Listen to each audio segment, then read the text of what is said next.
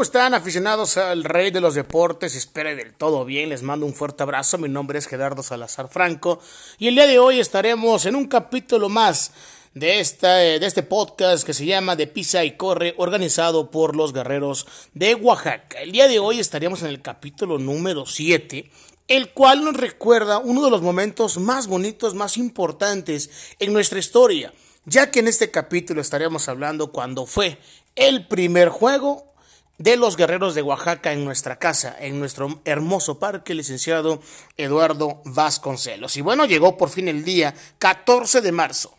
El equipo de guerreros hizo su presentación en el estadio Eduardo Vasconcelos con sus flamantes uniformes blancos a rayas negras y con unas letras estilizadas la palabra Oaxaca en el pecho. El estadio estaba repleto desde horas antes de comenzar ese partido, el cual se jugaba contra los Potros de Minatitlán.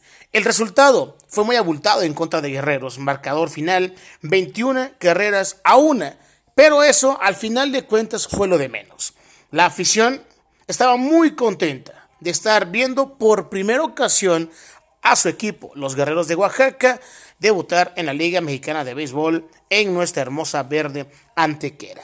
El primer orden al bat de los guerreros ya en casa fue el, siguiente. Isidro Herrera cubrió el jardín de la izquierda, Joel Chimelis la segunda base, Vincent Castaldo la tercera y Randy Michigan fue el bateador designado.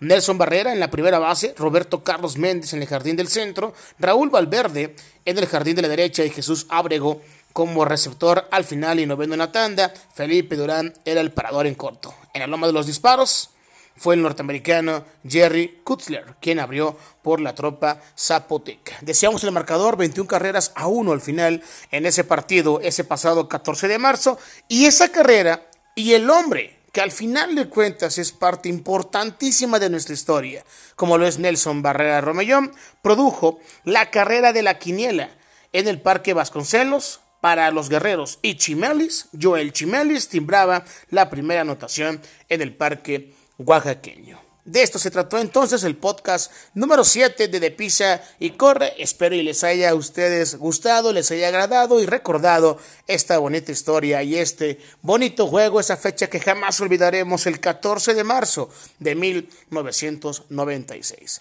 Les mando un fuerte abrazo, recuerden que eres en casa y pronto estaremos de regreso en el Eduardo Vasconcelos. Mi nombre es Gerardo Salazar Franco y recuerden que en Oaxaca todos somos guerreros.